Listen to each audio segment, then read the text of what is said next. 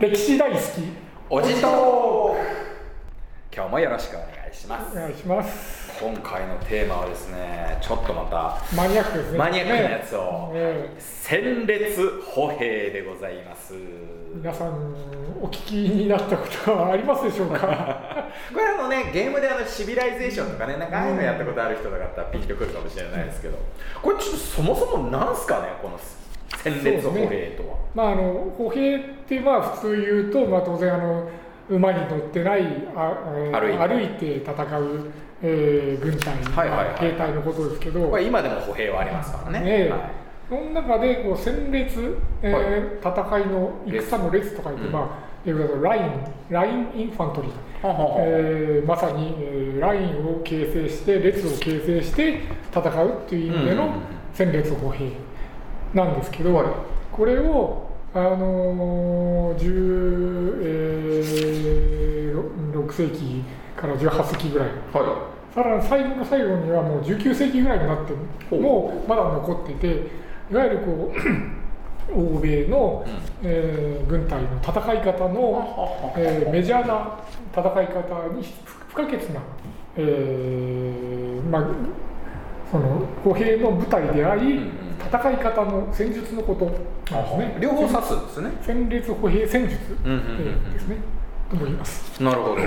これ要するにざっと言うと、うん。まあ、この読んで字のごとく戦いの場で歩兵が列をなして、ええ。まあ、まとまっては戦うってことなんですね、えあのボコボコ倒されそうなんですけど、あのーえー一つ、えーうんあの留意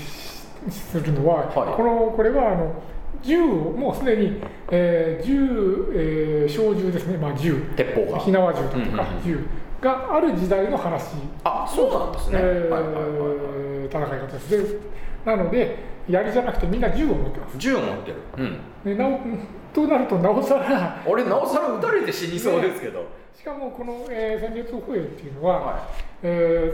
ー、大体あの50人ぐらいで横よ1列が50人ぐらいでそれを、えー、3列以上ぐらいで、えー、大体一つの部隊を作ってるんですけどそれが、うんえー敵の、えー陣地あるいは前線に向かって歩いて、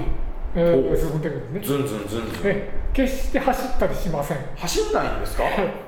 小走りだとかあの、えーあの駆け足とかね急ぎ足とかにもならない、ならなえー必ずそのみんな同じ歩歩幅同じ、えーあの勢いあの速度で進むようにまず訓練されるんです、いほうほうほう。逆に言うと訓練はあのそれしか必要ない。ほうほうほうほう要するに同じ歩幅ではい。スピードをコントロールしながら、えーまあ、進む、まあ、進んだり引いたり右行ったり左行ったり全くしないです。えしないんですか？進むだけ進むだけ歩兵？えあの歩ですか？あの将棋でいう。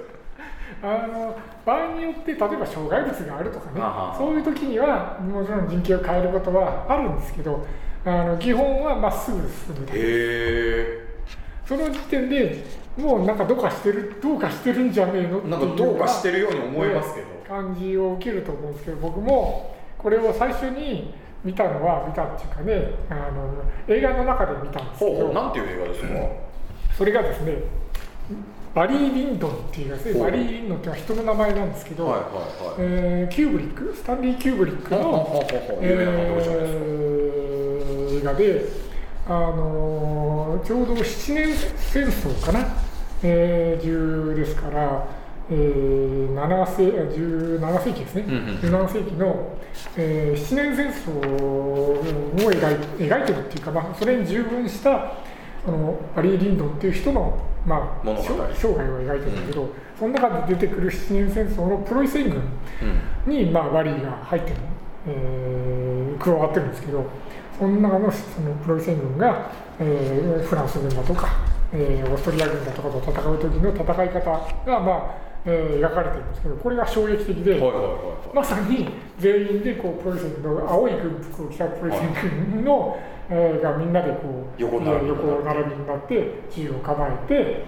えー、小敵隊が音楽を演奏するはいはいはいはいはい。俺も小学校の時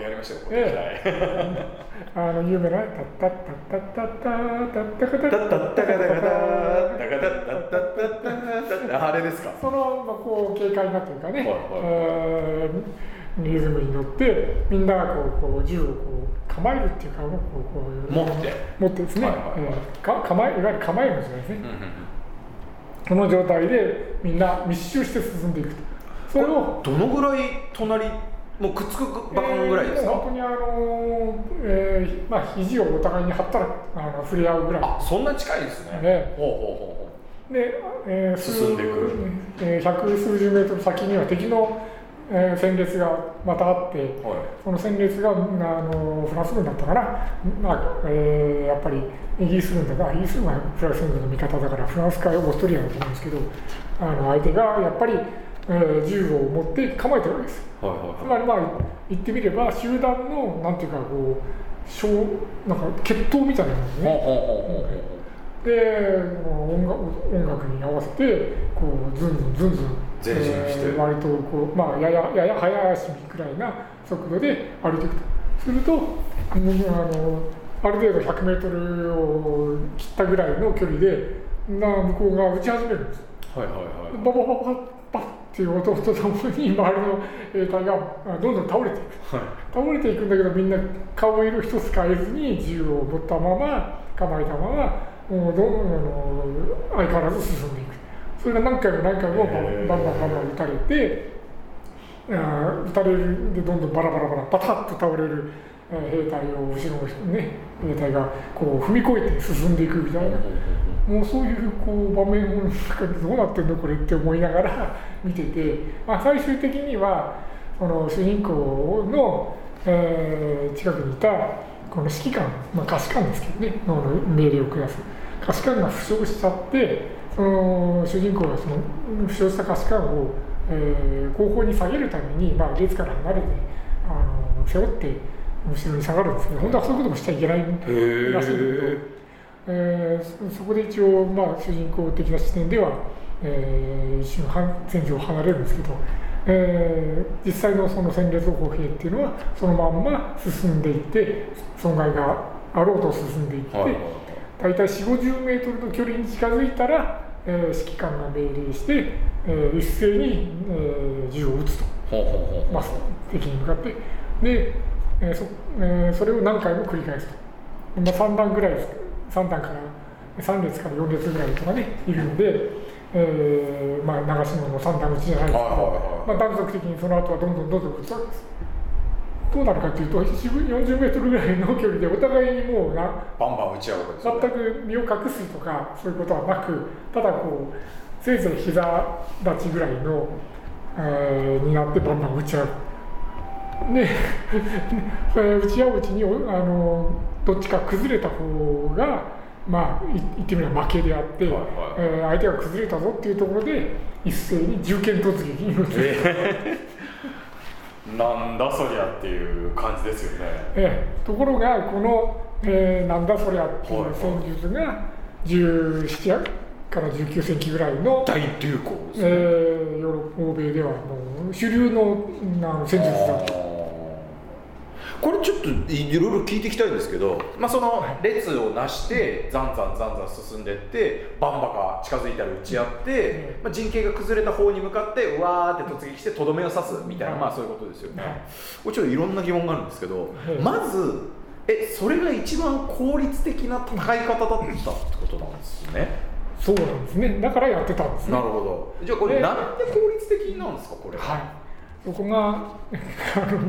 まず第一に誰も誰もがもうあのね戦列歩兵ってあのネットで打ち込んで、はいはいはあの一マス下げると頭おかしいって出ます。サジェストでね。本当に出ますから。頭おかしい。まあそれは現代の発想だから頭おかしく感じるということですね、でなんではいはい。それが合理的なのかということにだんだん、まあえー迫っていきたいんですけど、はいまずですね、まああのもちろん戦いの中ではあの騎兵っていうのもいます。馬に乗ったやつね。はいはい。はい。であのこの当時になるとあの大砲も戦場に出てきますから砲兵なんかも、まあ、撃ったりもします、うんうん、だからそういうあのサポートも、まあ、あのもちろんあるっていう。えー、ことのえー、ことはあると言いつつも主力はそういう歩兵歩兵が、えー、集団で、えー、歩きながら、うん、まあはややや早足ぐらいで歩きながら敵のあの集団に向かっていって、うんえー、至近距離で撃ち合うという戦術です。でなぜこれが効率的なのか、はい、まずですねこの当時の、えー鉄砲つまり銃。の性能についてなんですけど、はい、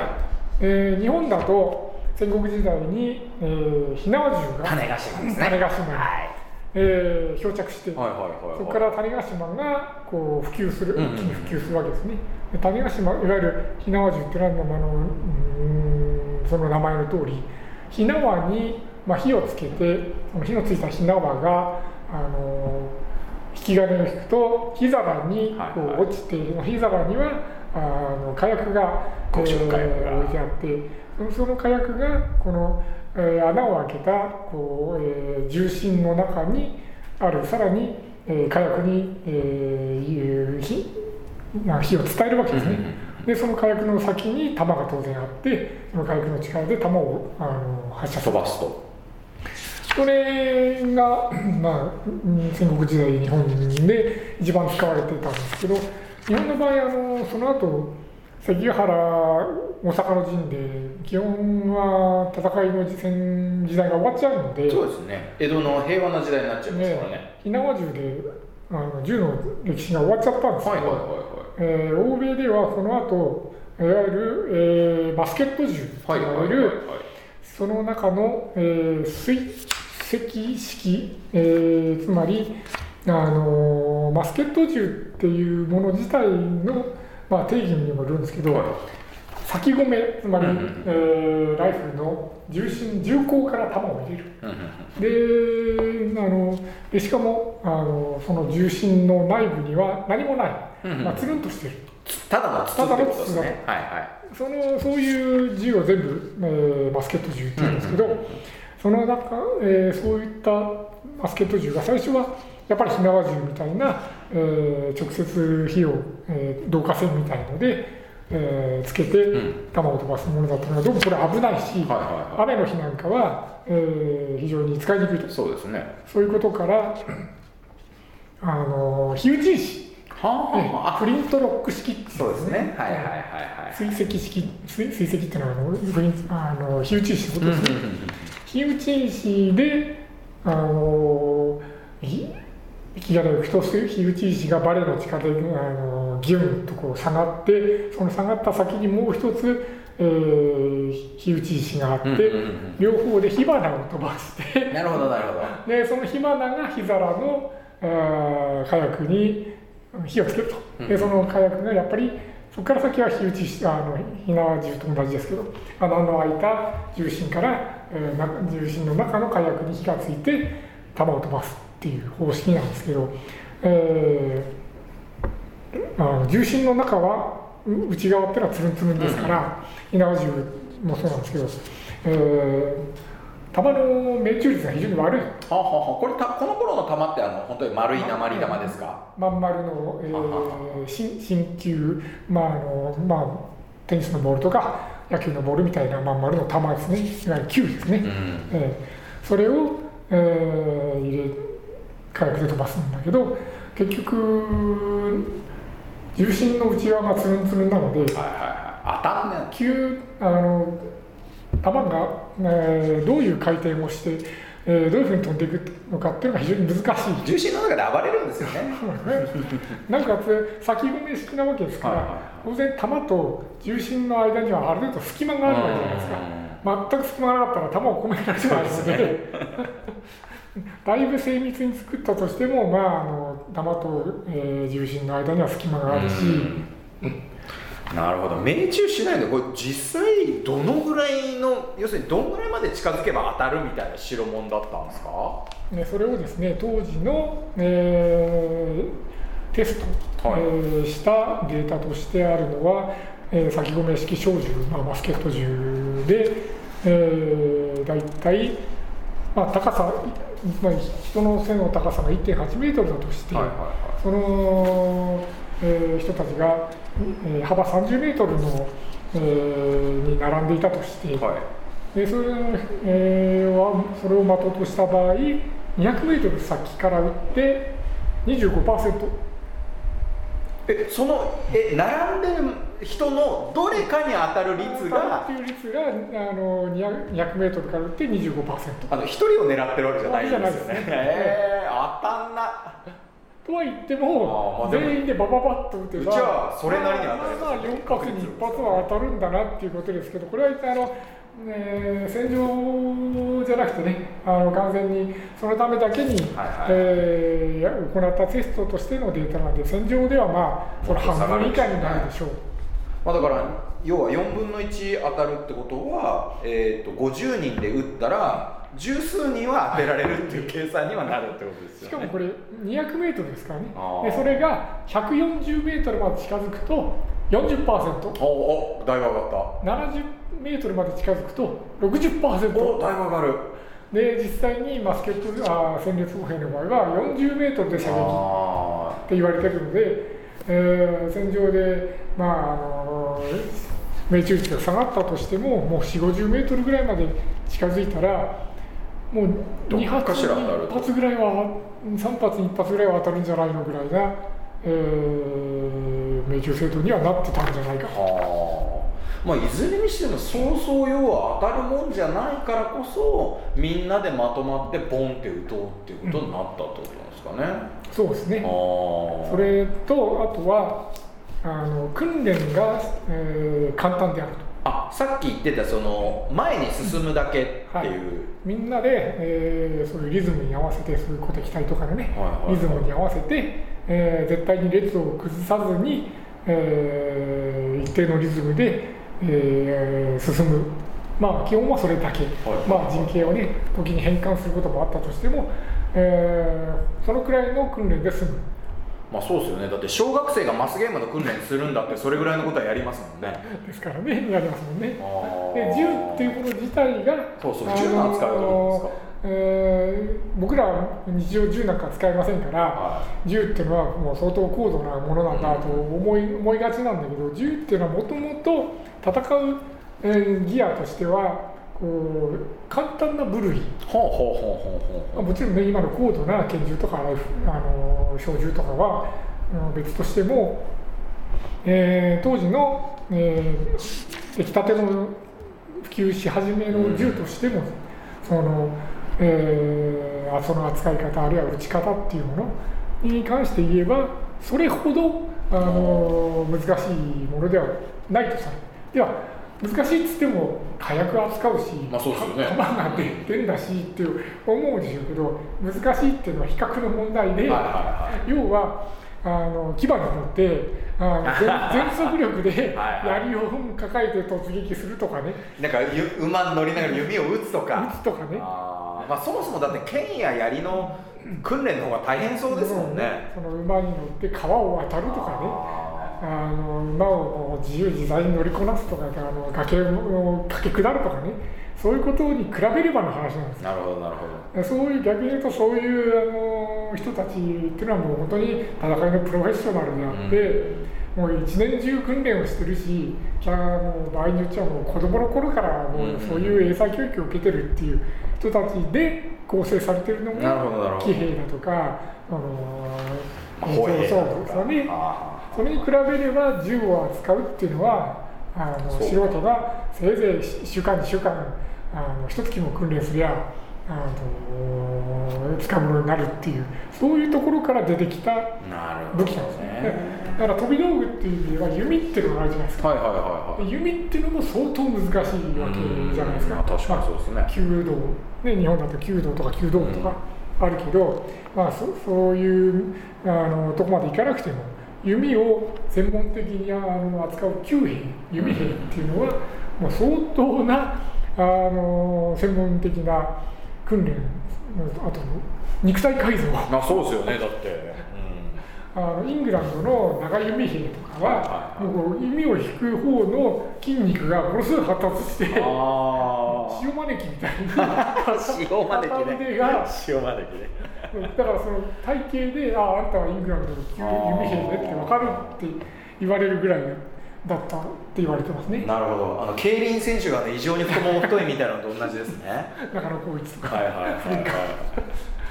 それに比べれば銃を扱うっていうのはあの比較的として簡単で。兵隊の養成育成も簡単だと。だから戦列歩兵で、あの犠牲がある程度で損害が出たとしても、うん。その補充もまた簡単なだってるほど。そういうことですね、ううん。でもやっぱりこう最後のこういわゆるその戦いの決着はこの戦列歩兵同士のやつで決着をつけるとえーそうですね。うん。あとはあのこの頃の戦い方として、はいはいはいはい。あの相手側が崩れたあのあの、えー崩れたっていうのは本当にあのバラバラに逃げ散ったとかは当然ですけど、なんかこうなあの戦いの、えー、なん機微としてですね、うんうん。相手側の方がこうひるんだとかね、えーちょっとその、えー陣形を維持できなくなったぐらいののところでも相手のこう、えー指揮官が降伏したっていうようなそういうなんつうかこう戦いの定石的なものはあったらしいですね。投了するわけですね。要はね。負けましたと。負けました。あれですもんね。要するに当時ってそのまあ言ってみればまああの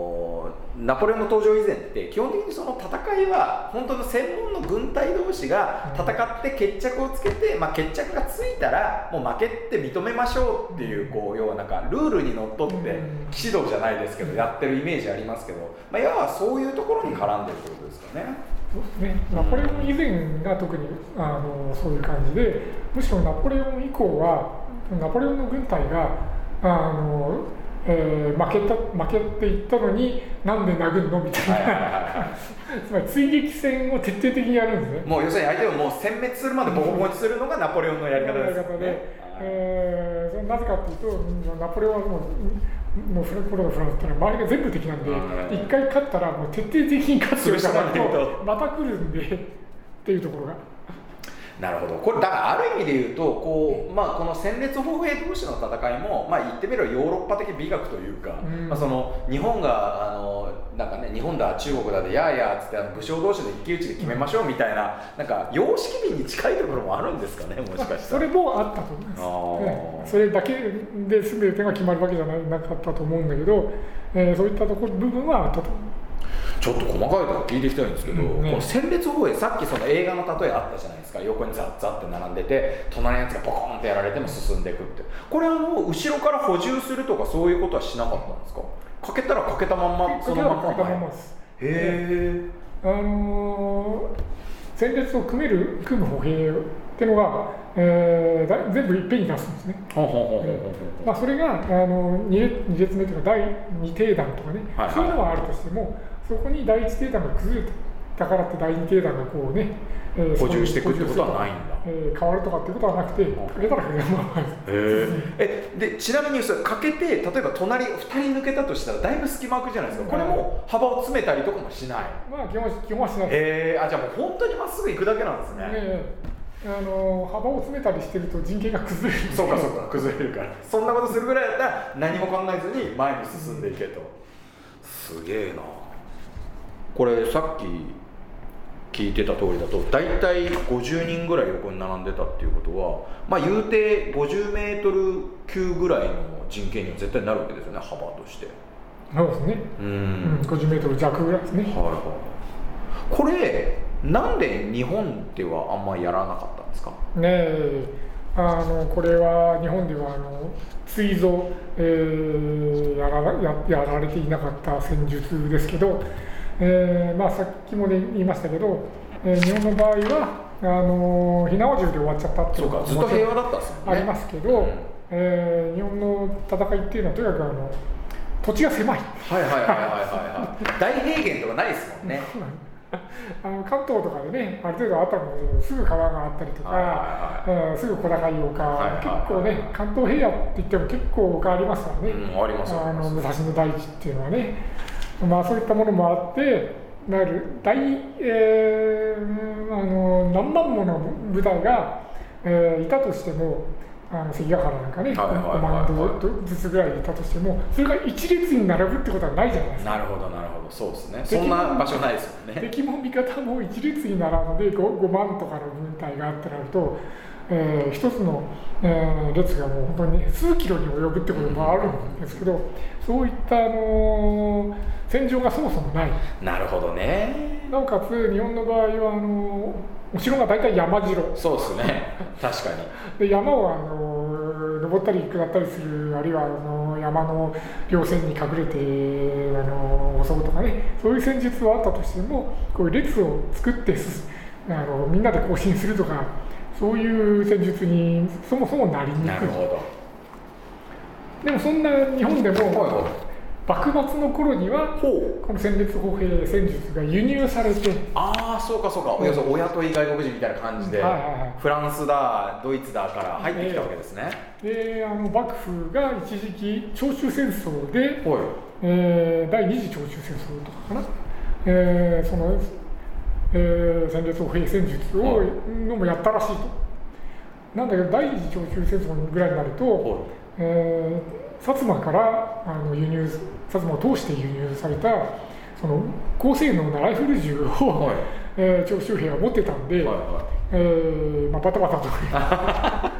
やられたっていう話はこの戦術歩兵の戦,、あのー、戦術の歴史そのものとも言えるんですけどね。これだって実際日本に導入された幕末ってもうそのヨーロッパでは終わほぼ戦術として終わってた頃ってことですよね。はいはいまあ、幕末っていうのは、まあえー、1860年代ですよね、その後半ぐらいですね。でなんですけど、この頃にまだ戦術を、兵戦術をあその戦争をやってた戦争がありました。ほう南北戦争です。ああ、アメリカへえ。南北戦争は一応1860年でしたけ？ど、ぐらいから3年ぐらいやってるんですけど、もう本当に最末期のえー、戦術歩兵戦術あ戦争でもうみんなまあ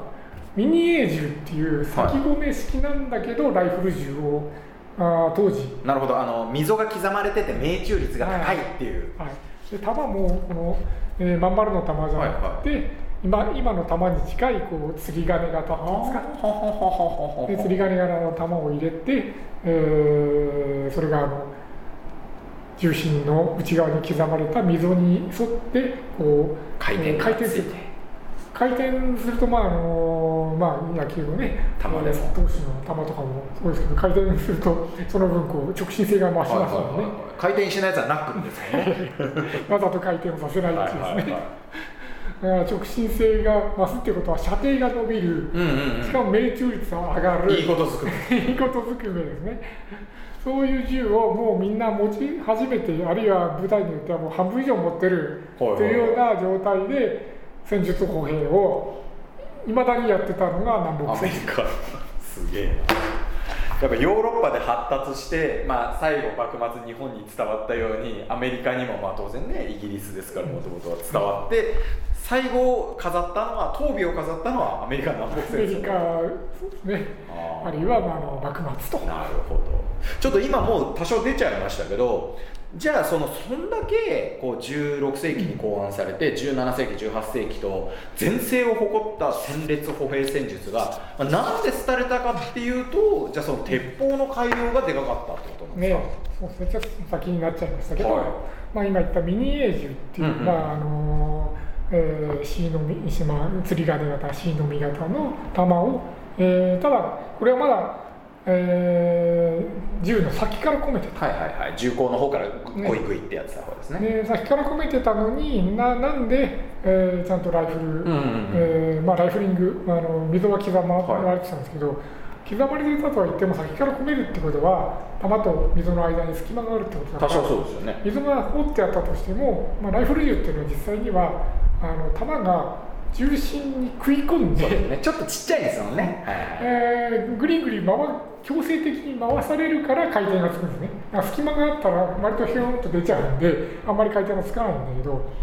先から飛べるのにもかかわらずなんで、えー、ちゃんと回転がつくのかっていうとその釣り鐘型の、えー、弾の、えー、底の方にわざとこのくぼみが作ってあって、その中に、えー火薬が爆発した時にこうちょっとこう広がるようにさらに金属のカップみたいなのが入ってるなるほどなるほど。玉の側を工夫したんですか、弾そうですね。弾のしかも底の方が膨らむ、だから、えー入れる時にはスムーズに入りで撃った時には膨らんで膨らんで溝に食い込む。食い込んで、えー回転するすごい工夫とそういうこう画期的な銃が発明されて、えー射程は伸びる命中率は上がる。さすがに、え列歩兵多少犠牲は出てもいいよとはいえ。とはいえ もうそれにあの、えー耐えられなくなった。ああ見合わないぐらいバタバタやられるようになっですね、なおかつそういう性能のいい銃を持った時にさらにあの、えー効率的な戦法が、えー出てきたわけですね。あ要するに戦列歩兵に代わるはいはい。こんないい銃使うんだったら違う戦法の方がいいぞと、うほうそれが。三兵、まあ、あのチル兵と。チル兵と書いて三兵はいはいまあ三えー三兵戦術、三兵ですじゃないですね。林家じゃなくて、そうあの三えー三兵戦術っていうやつで、まあ今に伝わ、えーつながる歩兵の戦い方ですけど、要は。えーせいぜい数人ずつぐらいの、うんうんうん。えーあるいはもう本当に一人の、えー単位であのバラバラにみんな、うんうんうん。えー進んでいって、えー障害物があったら身を隠すなければもう本当に地面に伏せる。場合によってはあの歩幅前進で進む。そういうふうに、えー距離を詰めて、えー物陰から、あのー敵を狙い撃つっていうような方が、えー戦いに勝てるっていうことになってきた。でそこに伴ってそれまで、えーメジャーだったあの色とりどりの軍服とかもそうですね。さっきもありましたね。真っ青なやつ着てるとか、えー真っ赤だったり真っ青だったり。ね、まあ、いわゆるおもちゃの兵隊っていうやつですね。それが、えー廃れて、えー地味な、えーカモフラージュ的なはい土色だとかグレーだとか、まあ、もっとそのアースカラーだとかの迷彩だとかっていうふうになってくると、まあ、要するに今今風の歩兵になってくる、うんうんうんうん。なってきたってことですね。これミニエ銃のミニエって発明した人の名前とかですか？そうです。ミミニエさん。タイっていう方のなるほど。えーフランスの、えー人ですね。が作った銃でもってもう一気にこう、うん。戦列歩兵なんてただ兵を損ねるだけっていうふうになっちゃったってことなんですね、まあまあ、さっきも言ったみたいに、あのーえー兵隊の補充が簡単で、訓練が簡単でっていうのももあるんだけど逆に言うとねじゃあ戦列歩兵じゃなくてあのみんなにその、えー命中率の悪い、はいはい。あのー射程距離の短い銃を持った兵隊に三兵戦術を取らせたらどうでしょうっていうふうに考えると分かるんですけど。ただ当たんないだけですよね。みんな三三五五をバラバラに攻めていってパンパンパンって音はするけど何にも決着も何もつかない。ってなるとあ時間ばっかかかって決着つかないしあそうですね。の弾はただただ消費する、食い物も当然消費するし、えーってなるとある程度犠牲が出てもあのみんなでいっぺんに行った方がいいっていうことがより分かりやすいと。要はその蹴りをつけにいってるわけですもんね、うん。お互い当時の戦争は。そうですね。なんとか海戦なんてね、うん。こう会う会う戦いとかで海戦なんて言いますけど要はこう戦いに行って相手をひねり潰そうってしてるわけだからそん蹴りがつかないやり方やっててもしょうがないってことですよね。ひねり潰されたくはないんだけどいつまでもいつまでもね何日も何時間も何日もやってもしょうがやない。っててやってる余裕はないわけですよおな互いに。るほどね。そうかそうか。じゃあまあだある意味で言うとそんなこう様式美のようになってしまったのは、まあ、そういう都合ももある。あったとでもこれいろいろ考えられるんですけどそれこそじゃあ当たんそんなに当たんない鉄砲で今のと違ってそんな威力もないだろうからじゃあ例えば盾持たしたらとか、アーマーでも着させたらとか鎧着させたらとかちょっといろいろ考えちゃうんですけど。そうそうそう。それはそのぐらいあのやってやれよって思うところだと思うんですけどまずあの鎧を全員着るっていうのはまあ不可能でしょうね。でバスケット銃っていうのはあの命中率は悪いんだけど当たると結構威力はあるんですよ。ああなるほど、ええあの薄いあの金属のおそらく、えー鎧ぐらいだったらあの貫通するかあるい抜いちゃう。しなくてももう、えー本人に致命的なダメージがあるぐらいの威力はあった。なるほど、ええじゃあ意味がないってことですね。だからそれをしかもあの全員分揃える、えーっていう、まあ、手間と、まあ、金ですねそれが、えーもったまあ、もったいないっていうか惜しいのに加えてそれをやったからといってじゃあその、えー戦いその戦術戦列歩兵同士の戦いに勝てるかどうかの確証はまずないですし。なるほど。無駄な投資になる可能性がないってことですね。せめて縦ぐらいって思う思うんで すけどこれもややっぱりおそらくはその、えー40メートルぐらいの距離になって盾を構えてたとするとボコボコは多分当たるでしょう。そうなると盾その盾っていうのは一回使い捨てぐらいのものになっちゃうでしでしょうから。そうなるとやっぱりこのそれに見合うだけの、えー効果とか、えーね。100%守れるっていうわけでもないっていうのがあってしかも多分盾なんかを持ってると、あの更新の、えーそえーテンポが悪くなったりとかはい、更新の、えー列が乱れたりですとか、そうか機動力に影響しちゃう可能性もあるってことですね。えじゃあ他になんかこう工夫して、まあ、どうせこう同じように近づいてって銃を撃つっていうのは基本形だとしてなんかちょっと工夫してうん。同じ戦列歩兵でも勝とうっていうふうにした人はいないんですか？例あはの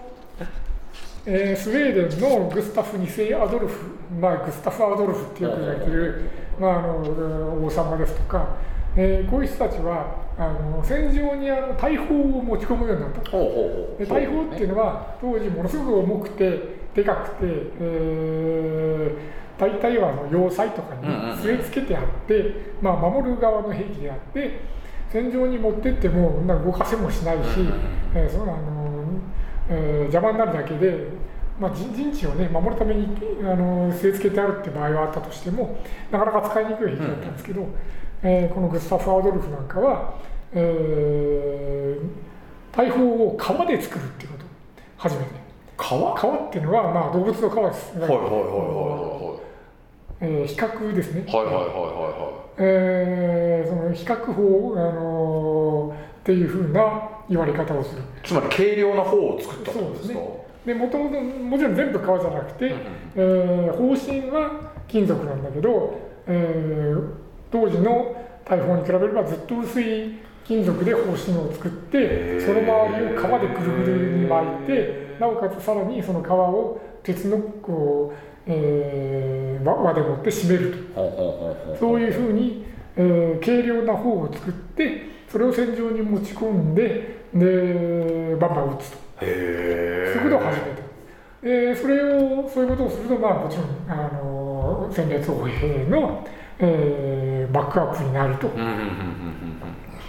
で、なおかつ戦場が多少変化しても軽量なんで、その方を持って、持ってまあ、こ動けるれあの車輪がついてますから、それをガラガラガラガラ、えー動かして、えーそのと戦場の、うん、変化についていけるぐらいな、そういう戦術を取ったと。へえじゃあやっぱその工夫した人はいるんですねあとはまあ騎騎馬ですね、騎兵。はい騎兵をうまく、えー使うと。ただ騎馬っていうのは相手にもいますから、うん。こっちが騎馬を出せば向こうも騎馬を出すって騎兵を出すってことになって騎兵同士の戦いに今度はなっちゃって 騎兵そその戦いにまず勝たないとそうですね。じゃあ戦列応援同士の戦いに持ち込めないってことですね。ああこれこのこの時代戦列歩兵の時代に一番この戦術をなんかうまく使いこなして天下取ったみたいな人っていますか、まあそれがナポレオンですよね。ああそういうことなんですね、ただもちろんナポレオンもその戦列歩兵だけで勝ったわけじゃなくてまああの人歩兵出身もともとままさにおっしゃる通り歩兵出身なんで、えーあのまあ、グスタフ・アドルフの時代からだいぶ時代も下がってますから、えー戦場で大砲をうまく使うっていうことと、あと騎兵を、えーうまく使うっていうことでもって、えー戦列歩兵の戦術を、まあ、効果的に。あくまでやっぱりその最後のまあ言ってみればこれ勝負の決め手にはなるんだけどこれだけで戦争してるわけじゃなかったっていうことですねこれちょっといろんな疑問があるんですけどそれこそさっきの、えー、とおかしい頭おかしいじゃないですけどその頭おかしいついでに聞くと隣の人がバーンと死んだりするじゃないですか。でそのねこのこう訓練が容易だから、まあ、この戦術が使われてた側面もあるっておっしゃいましたけどってことはですよ、まあ、簡単な訓練でここに投入されてて隣の人がボンと死んだらまあく強行を起こして逃げ去ったりとか、ねわーってなっちゃったりとかすると思うんですけどそういう対策はあったんですかね？あの特に真後ろであの、ね、それを見張ってる兵隊があの特戦部隊とかね。まあドイツやらロシアやらにいたやつですかあの常にいたわけではないんですけど必ずそういうあの逃げちゃったりあるいはあのじ列を乱したりっていうもうもちろん逃げちゃったのは一番悪いですけどあの必ずほぼ必ず捕まってあの逃げ逃亡した兵はもうあの銃殺。列を乱したとかなんかあの、えーそういう兵もあのムチ打ちとかねプロイセン軍だとそういう原発がなるほど。あったのでまず間違いなくあの、えー逃げたらやられると。だからやるしかないっていうとどまるしかない。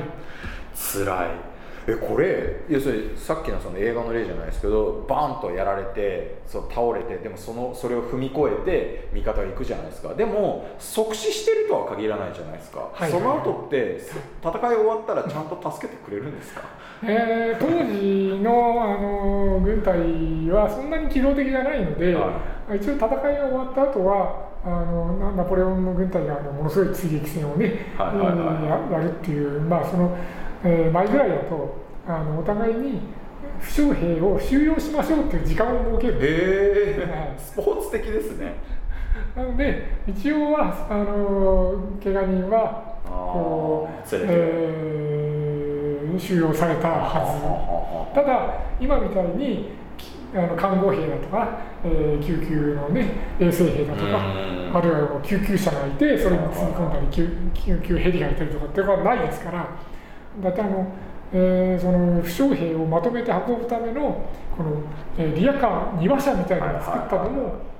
ナポレオンが最初って言われてる。えー、すごい。だからそれまでは革命だらけですね。それまでは特にそういう負傷兵のために何かを特別なあの装置ですとかあのし仕組みだとかあの、えー心遣いがあったわけじゃなくて負傷兵はまあうん怪我しながらも自分で歩いて下がるかなせいぜいあの戦友に肩を借りているかあ担架で運ばれたかどうかもなかなか難しい。はいはいはい。一応じゃあそういうはいじゃあ決着がついたんでお互いのまあ仲間を拾う時間は多少設けましょうってことはあったと、ええ。あー。すごい時代だなでもまあ日本の戦国時代もね、一応合戦が終わったら夜になったら、お互いに、あのお互いのうーとかまで埋めてる、あのえー負傷兵を収容しようっていう、あれはあったらしいですね。はいはいはい、でもなんかどっちかというとねあの戦場のあのあれを漁りに来る人が来るってイメージしかないですけど まあ、実際ね、そういう連中も、まあ、あのいて、なんかあの身ぐるみ剥がされたりとかね、そういうのは当然いっぱいあったでしょうね。なるほどねこれでも本当にこれ当時これが合理的な戦いだったって言いますけど、まあ、実際でもこれ200年とかにわたってこの戦い方が使われてたってことですもんね。ねなのでつまり歩兵っていうのはもともとは槍で戦ってたわけじゃないですか、銃以前には。うん。だから銃が出てきてじゃあ銃でどうやって戦うのってなった時に槍の場合はもうあのまっすぐ並ぶのはもちろんのことある程度厚みを作ってこう槍をねあの真上に構えてで槍ブスマうんのあの集団みたいなもう剣山みたいになってて、それが進ん。でいって前が倒れても後ろの人間がわっはいはい槍をすぐ構えることで、えー攻撃力を維持できたん。だけど銃の場合はあん。まり厚みに構えても後ろの人は撃てないわけですよなるほどそうですねで前が倒れたらあの取って代わるっていうのはあるん。だけどそれもせいぜい3列か4列もあれば、まあ十分なわけですよああなるほどなるほどだから最初の頃はあのマスケットその銃兵を守るために槍兵が左右とかに前とか左右とか後ろとかにいたんです。最初期はそうだったんですね。ねはあはあはなるほどだから槍兵の方が訓練されてて銃兵の方はまあそれこそそそこまでの訓練はされてないんだけど、仕事に毛が生えたぐらいの、うん。はあこの戦列歩兵の大元というと、まあ、今ちょうどその槍兵の話が出ましたけどまさにそのファランクスとか、うん。ああいったもう要するにもう本当に、えーこ古代というかあのローマ時代とかあっちにも遡る。あれが大元って考えていいんですかね？まあそれの変,、まあ、変形というかまうんあ発達系なんでしょうけど、だからファランクスなんかもマケドニアのあの数千数千人っていう単位でもう数百人からせもうせ千人ぐらいの単位でその陣形を組むわけですよ。それはもちろんあの日本と違って広大な平原があるからなんだけど、でそれだけの平あの、えー、槍槍とねしかもあの盾を持ってますからうん盾をこんなふうに構えたりとかして左右あの側面も盾でこうね、はいはい。あの構えたりするとこんなの絶対もう無敵じゃんって思うんだけど案外こう更新していくと陣形が乱れたり、あの地形も結構凹凸があるんで、うん。こう丘を越えたりしているうちになんかあの辺が空い隙間が空いちゃったとかっていうふうになるらしいんですよ。なるほどなるほど。でそこにこう突っ込んで騎兵とかがんでくるはいはい。でバラバラにされちゃう。されちゃうでそれを工夫するためにもうちょっとちっちゃい単位にしようかってってローマのレギオンとかはもう少し小さい単位100人とか200人ぐらいの単位でそういうふうに作って、えーお互いの隙を見つけたらその陣形を崩してでも突っ込むみたいなねそういう戦術になっていくんですけどそれが10になるとさらに変化したっていうふうに考えた方がいいのかなと。確かにその列せいぜい3列ぐらいっていうのはまさにその鉄砲になったからこその変化だしそう言われてみるとそこまでおかしな戦術じゃないようにないはずなんですすよねね。まあ本当にねこれがあの当時効率的だったかどうかはまあそれこそ AI にでも聞かないと分かんないのかもしれないですけど、まあ、当時はこれが一番効率的で、まあ、要するに勝ちやすいというか、は方法だっていうふうに信じられてたわけですよね。ね、でこれって誰が、まあ、一番先に発明したかっていうこれ発明者の誰なんはですか？あのー明確にはないんですよ。あ要するにこの人が元祖っていうのが明らかになってるわある人けではない、がもうこれを決めたっていうんじゃなくて、はいはい。だからあの逆に言うと各国で自然発生的に銃を使った歩兵の戦い方っていうふうに結構突き詰めてた時に徐々にこうなってったんだろうと思うんですね、各国で。だからオランダのマウリッツ・フォン・ナッサウっていうあの軍事革命を起こしたっていう、まあ、有名な、えー軍人ですとかさっき言ったグスタフ・ニセ・アドルフですとか、そういう人たちがあの名前が上がるんですけどこの人はなんか経典を書いてそういうふうにあの今日からやるぞとかっていうふうにしたわけではない。やっぱりあの戦っていくうちで次の戦いではもうちょっとこうしてみようかっていうふうなうん改良の結果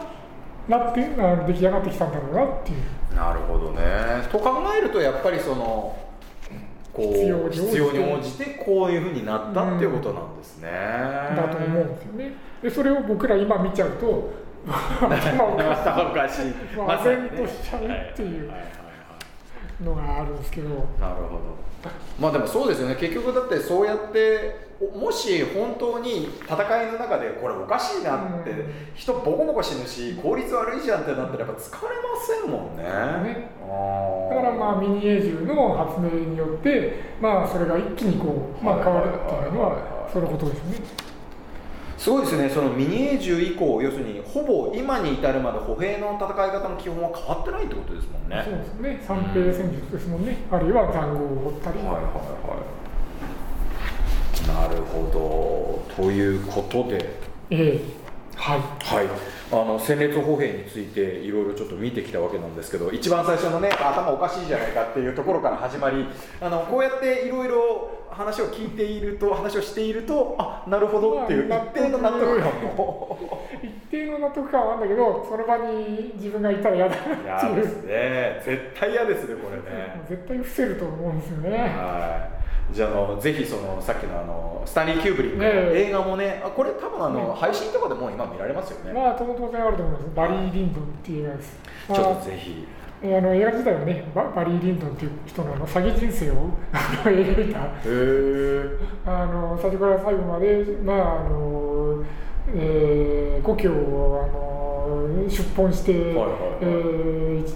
そののとと途中であのプロレスリングに無理やり入れられてそういった目に遭うんだけどそれそれをあとはあの、